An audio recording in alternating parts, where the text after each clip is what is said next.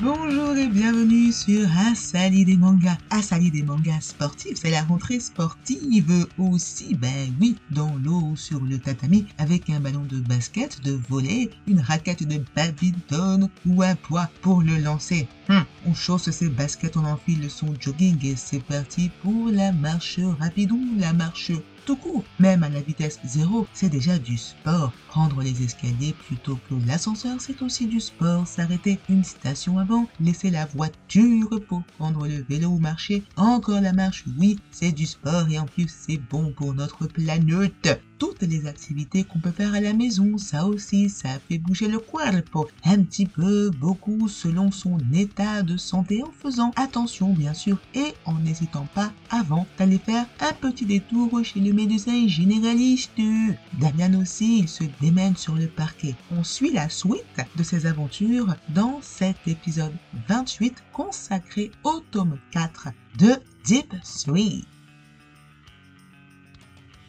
on a laissé Damien sur une victoire. Le début de la saison commence bien pour les Gauchos. Pourtant, notre jeune héros cogite. Son yips est toujours là et semble même empirer. Comment envisager sa carrière s'il ne peut plus marquer? Heureusement, les paroles d'Erwin Johnson lui redonnent confiance. Le tome 4 s'ouvre, mais on dirait bien que Damian avait vu juste. Sa situation empire, il n'arrive même plus à shooter.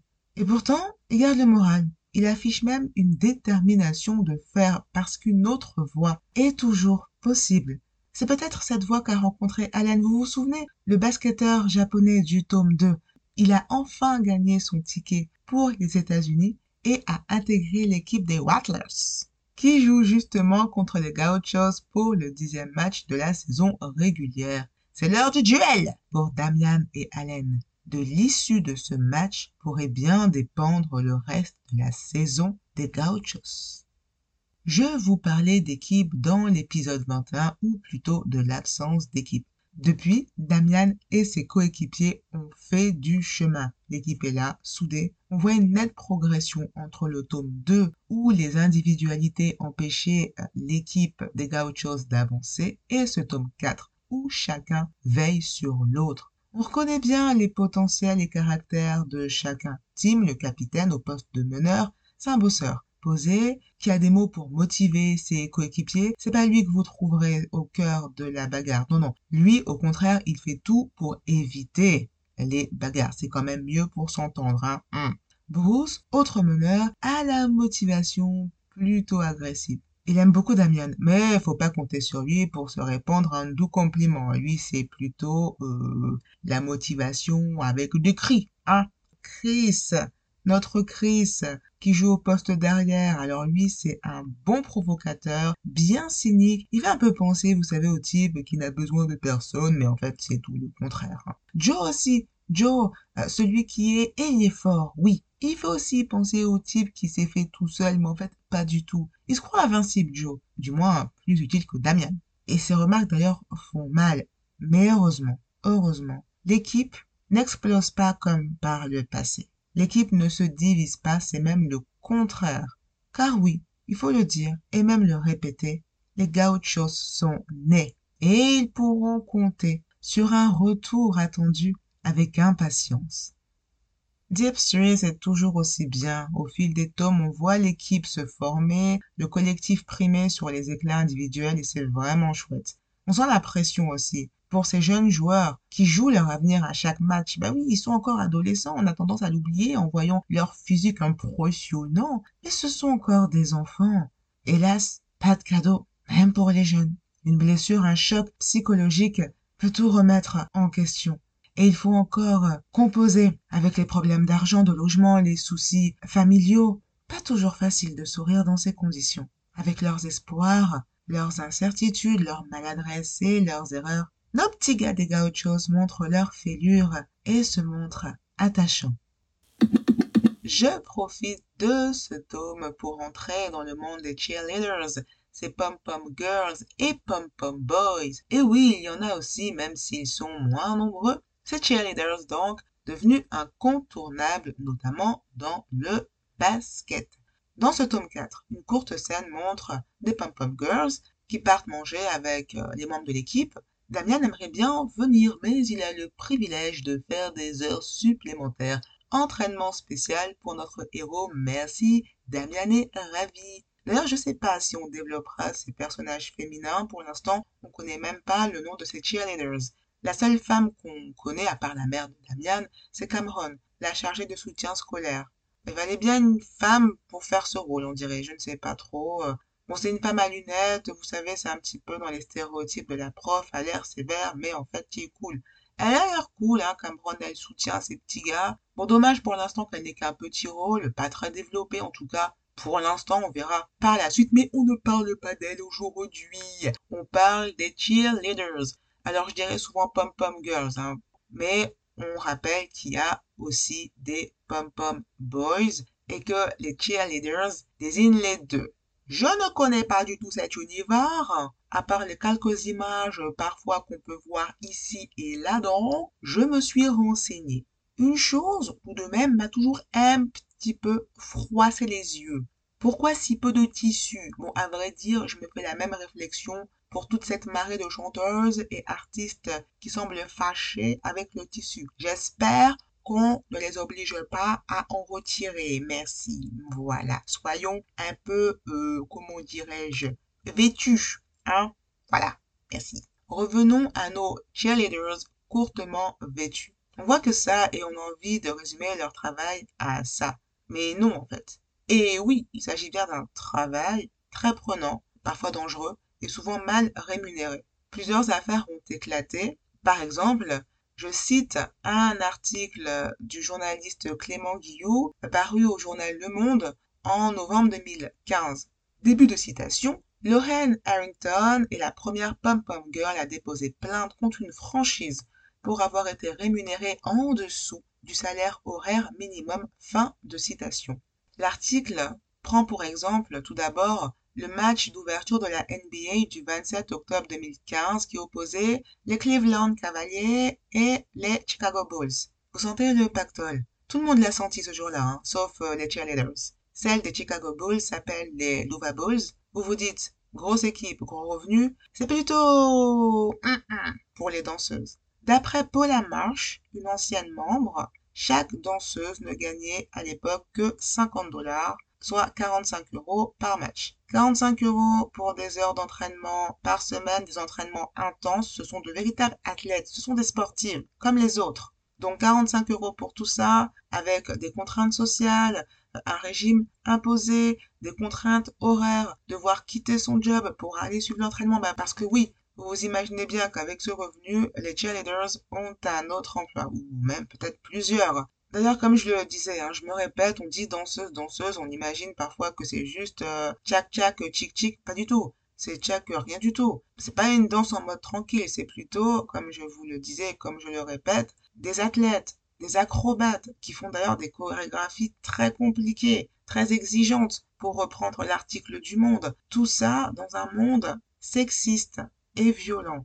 Des pom-pom girls ont par exemple parlé d'attouchement, de harcèlement, d'insultes, de comportements et commentaires déplacés pouvant venir des joueurs, du staff ou même d'inconnus sur Internet par exemple où leurs photos sont jetées en pâture sur les sites sportifs à la merci des commentaires les plus vicieux. Revenons à Lauren Harrington. Elle, elle a dansé pour l'équipe des Bucks de Milwaukee en 2013-2014. Elle a dit gagner 59 euros par match et 27 euros par entraînement, soit, rapporte euh, le journal Le Monde, entre 3 et 4 euros de l'heure selon les estimations donc de l'athlète. Fin de citation. Lorraine était donc payée en dessous du salaire minimum, 6,56 euros. Et c'est pour cela qu'elle a porté plainte contre les Bucks, franchise de la puissante National Football League, la NFL qui gère un peu, qui chapeaute tout ça. Et c'est pas la première fois que la NFL est confrontée à ces affaires. La NBA, également mise en cause, aime rappeler que les pom-pom girls font partie de la famille, grande famille sportive. Mais dans les histoires de famille, on sait bien que tous ne sont pas logés, hélas, à la même enseigne. Les cheerleaders sont plutôt en boostable, avec les assiettes vides et les miettes de pain. D'après Le Monde, d'autres membres de la famille NBA, fin de citation, comme certaines peluches géantes, gagneraient 10 000 euros par mois à l'époque. Et justement, vous me direz, bah oui, mais tout ça, c'était en 2015, les temps ont changé, je ne sais pas, j'aimerais bien, mais je ne sais pas. En juin 2018, par exemple, une nouvelle affaire éclabousse la National Football League, la NFL cinq anciennes sportives attaquent l'organisation. Ici, je vais citer leur avocate, Gloria Allred, elle-même citée par Emeline Ferry avec l'AFP. Leur article est paru sur le site de RTL en 2018. Les femmes méritent le respect et d'être payées à leur juste valeur. L'époque où les femmes acceptaient les miettes que voulaient bien leur donner les hommes est terminée. C'est assez. Fin de citation. Les anciennes cheerleaders demandent, dans cette affaire, un salaire prenant véritablement en compte tous les aspects de leur travail et donc un salaire au-dessus du salaire minimum. Elles, exigent, c'est difficile à dire donc, elles exigent aussi d'être, je cite, enfin respectées et non exploitées. Fin de citation. Selon leur avocate, ces sportives étaient harcelées et parfois brutalisées. En 2018, l'affaire prend une ampleur nouvelle avec le mouvement MeToo. Et pour l'avocate Gloria Ahead, créer des groupes de cheerleaders mixtes avec des hommes, avec des pom-pom boys, donc, permettrait d'améliorer les conditions de travail. Vous pourrez encore dire c'était en 2018, quand même, là nous sommes en 2023, les choses ont peut-être évolué, oui, bon. 2020, nouvelle affaire Montréal. Les Alouettes, célèbre équipe de cheerleaders, met fin à ses activités. L'annonce brutale ébranle les passionnés à commencer par les sportives et les sportifs. Parce que oui, l'équipe comptait 32 membres en 2019, 26 femmes et 6 hommes rémunérés 100 dollars par match, environ 93 euros. La crise a-t-elle eu raison d'information? La direction des Alouettes annonce plus de 100 000 dollars économisés rien qu'en 2020 grâce à la fermeture de l'équipe des cheerleaders. 100 000 dollars sont environ 9 336 euros. La pilule a quand même du mal à passer, bien sûr, pour des athlètes qui ont consacré une grande partie de leur vie, il faut bien le dire, à leur activité. Les langues se délient à cette occasion et la question du salaire revient sur le tapis. Activité sous-payée, à la limite du bénévolat, bénévolat carrément, disons-le.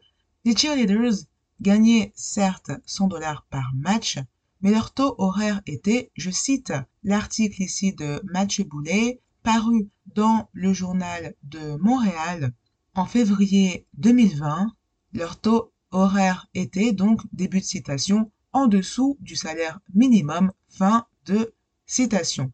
On reviendra sur les cheerleaders, côté salaire, contraintes horaires, bref, tout ce que les paillettes et les sourires ne montrent pas. Et d'ailleurs, vous aurez les liens des articles que j'ai cités sur le site internet asalidesmangas.fr et également dans la euh, description du podcast euh, sur les plateformes de podcast.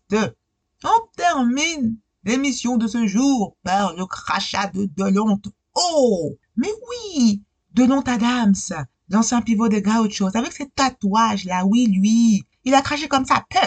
Aïe, aïe, aïe, aïe, aïe, mais bon, il a un côté attachant, euh, oui, oui, il faut arriver à choper le bon côté, que voulez-vous? On espère qu'il va s'en sortir, mais il a du potentiel, lui, enfin, oh c'est sur cette note pleine d'espoir, bah non, pas pleine de crachat, hein, vous me prenez pour qui? Oh, c'est sur cette... Pourquoi ce vénère tout d'un coup Calme-toi, cousino. C'est sur cette note pleine d'espoir que je vous laisse. Comme je vous le disais, DF3, c'est toujours aussi dynamique et ça fait plaisir. On se retrouve donc mardi prochain, où il n'y aura pas d'épisode secret comme pour One Piece, là, vous inquiétez pas. C'est fini. Enfin, pour l'instant. Genre, la vie, elle met le suspense, le suspens donc, euh, je vais enfin finir mon annonce finale. Au lieu de tourner autour du pot, nous nous retrouvons mardi prochain, 18h pétante, pour une nouvelle chronique sympathique. J'ai déjà euh, le tome 5 de Deep 3.